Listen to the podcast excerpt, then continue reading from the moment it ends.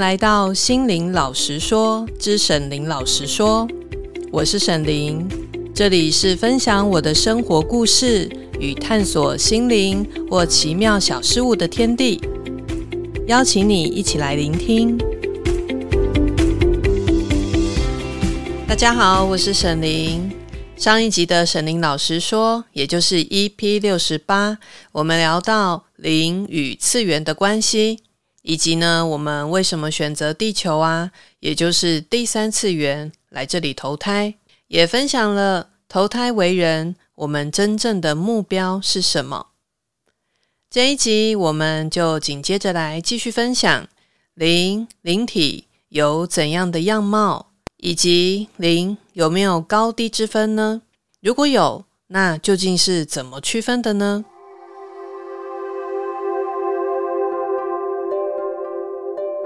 灵，或有人叫做灵体，也有人称作存在，其实是一种光体。从外表来说，每个灵体，包含我们的灵魂，都是不同的光体。每个灵都有属于自己独特的光，看起来就好像不同的光的光点，或者是小光球一样。不论这个灵魂的层次是高还是低。原本看起来就像是一个光球的样子，那为什么有些人会看到，比如说天使啦、神佛啊，他们会有不同的样貌呢？比如说大天使 Michael 的样子，我曾经有讲过，他看起来像是一个金发的肌肉型男。那大天使加百列的样子呢，就很像是一个稳重的传教士那种感觉，或者大家很熟悉的啊，像是。呃，观世音菩萨，好，大家就会想到说，哦，他的形象大概就是那个样子，或者是天上圣母，好，显灵的时候的那个样子，或者是比如说阿弥陀佛啊、地藏王菩萨啦，或者是土地公公、土地婆婆啊，好，我们会有对他们这些神呐，好，不同的存在，天使啦，有不同的样貌的印象。那到底那些样貌、那些面貌是怎么来的呢？为什么他们会有不同的面貌，而不是每一个都是一个光体呢？其实啊，我们看到的那些样貌，那些神、好神明，或者是比较高的高等存在，他们呈现给我们的样子，通常是他们选择让人类可以感知到的样貌。原因很简单，上一集我们说过，地球是相对来说低次元的状态。所以我们的感官是比较封闭而且受限的。我们人类呢，没有办法自由的、畅通的使用心电感应的这个功能。那我们也通常习惯就以肉眼为主，也就是眼睛的视觉，是我们很重要也很习惯的辨认的工具。所以在这种先天不良的情况下，如果每个灵哦都用原本光体的样子呈现，我们人类就会没有办法辨认。假设啊，现在观世音菩萨、文昌帝君呐、大天使加百列在你面前，他们都是一坨一坨一坨的光，那我们人类怎么知道谁是谁呢？所以，为了让地球人能够分辨，便有了形象化的投射。也就是说，各种灵，不论灵性层次的高低，他们可以选择他们要投射出来给对方看的样貌，给地球人看的样子，所以才会有了大家口耳相传的那些形象的描绘。就像佛教经典里面有提到的，观世音菩萨有三十三种化身，宗教里面说的视线，其实也是一种投射的概念。但这些投射出来的形象，难道就一定是完全的对应吗？比如说，哈，一个灵体，他如果用观音的白衣大士的形象出现，那他就一定是观世音菩萨吗？其实不一定哦。我记得好几年前有一次我去一个朋友家，因为呢，我朋友很喜欢观音，所以他就在家里放了一尊观世音菩萨的佛像。那我去他家之后呢，发现那个观音像里面哦，住的其实不是真的观音，而是其他层次比较低的灵体。我发现之后呢，我就跟那位住在那个神像里的灵体说：“哎，这个是观音的神像哦，你不应该在里面的，请你离开。”结果呢，那个灵体就回我说：“我就是观音啊，我本来就应该是观音。”那因为呢，他就不肯自己离开，所以后来我只好用其他的方法请他离开。而那位灵体，他显示出来的样子，也是选择用观世音菩萨的样貌出现。所以说啊，即使在第三次元以外的不同维度，我们也不能仅仅用对方投射出来的样貌就去判断他是谁。在灵的世界里。每一个灵，每一个存在，都有自己独一无二的光芒与能量，那是没有办法模仿或者是复制去取代的。每一个灵的能量，就好像是我们人类地球的指纹呐、或者是声纹一样，其实是完全可以区分跟辨识的。因为我从小就能感应到观音的能量。所以自然而然的就能辨识出来，那位住在神像里的灵体，并不是真的观世音菩萨。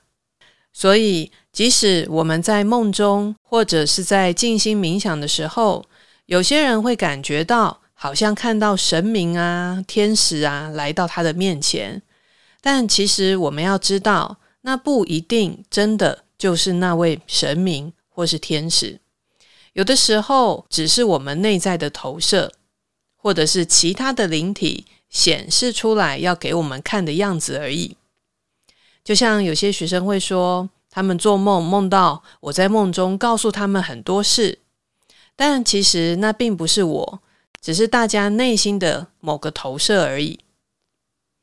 佛教的禅宗也曾经说到：“佛来佛斩，魔来魔斩。”佛来佛斩的佛。除了代表佛祖以外呢，也代表好的境界。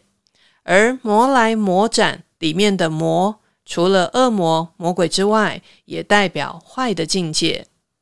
那斩指的就是不要理他。看到好的，我们不贪恋、不执着；看到坏的，也不会起烦恼。这才是最好的面对之道。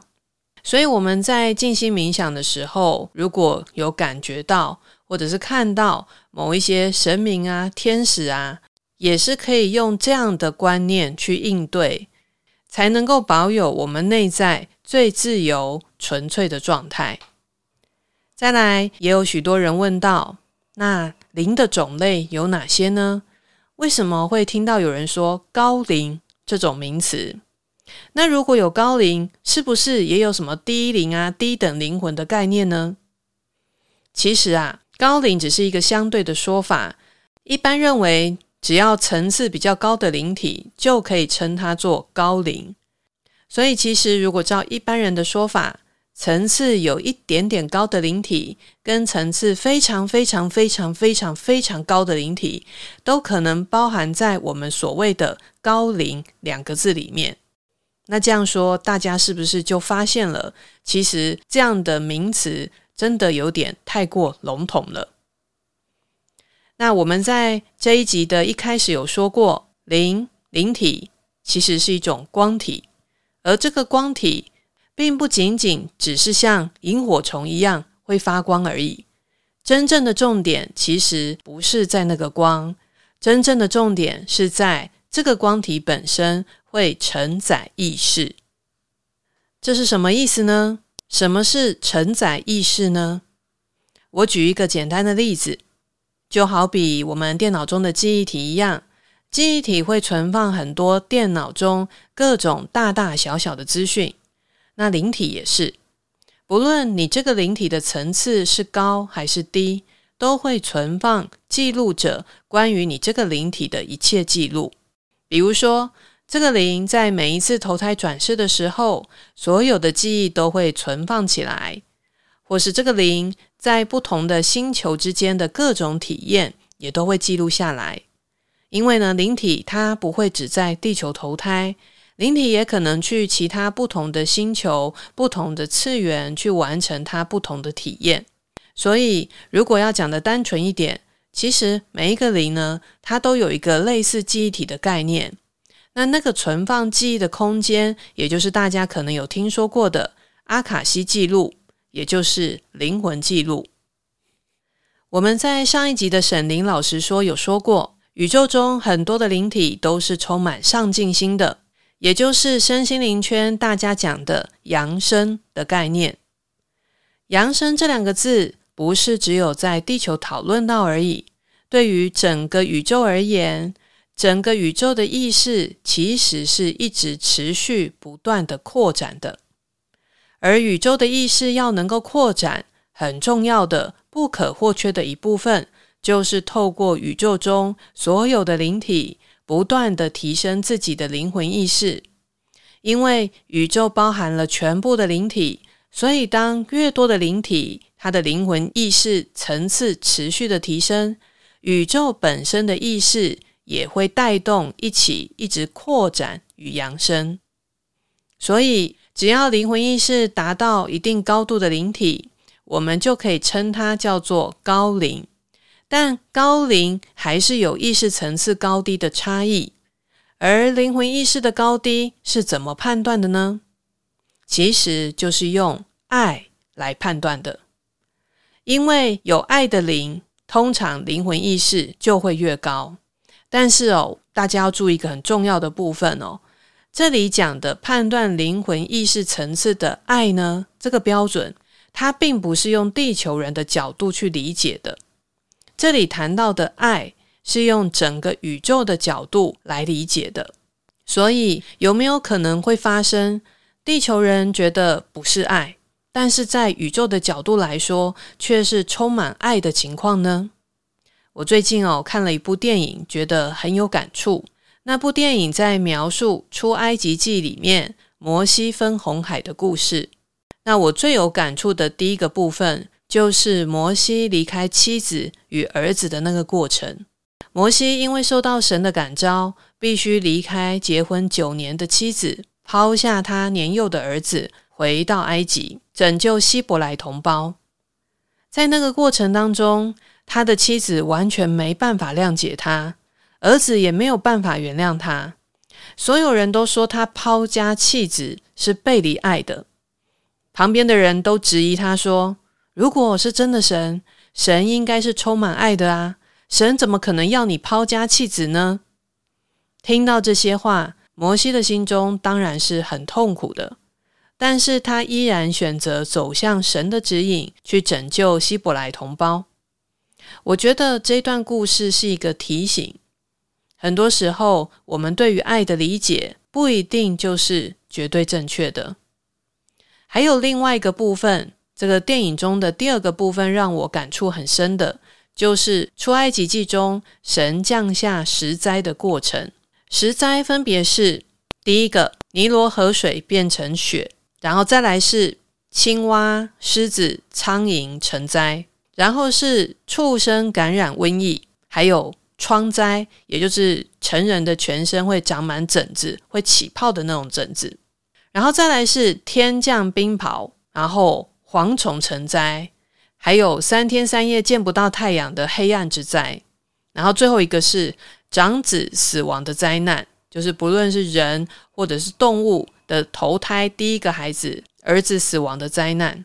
其中最让我震惊的是长子死亡的灾难，因为如果以一般大众的理解，会觉得这怎么可能是爱呀？如果神爱世人的话，怎么会用这种方式呈现呢？但是这就是地球人类的理解与整个宇宙对于爱的理解可能是极为不同的。所以回到我们今天说的主题，既然灵魂的层次是用爱来区分高低，而这里所讲的爱，其实有可能跟我们地球人想象中的爱是不同的。毕竟，就像我在上一集的沈伶老师说里面分享的，我们地球人类只是宇宙众多维度里第三次元中一个小小的星球而已。我们对于整个世界的理解其实是很有限的，对于爱的理解自然也可能是不够的。好喽，那我们今天先聊到这边，下一次我们将会聊聊很多朋友想知道的。究竟啊，我们人死后会去哪里？会经过哪一些的过程？大家记得订阅心灵老师说频道，或追踪我的粉专，沈伶老师唤醒心灵力量，就不会错过精彩的内容喽。我们下次见，拜拜。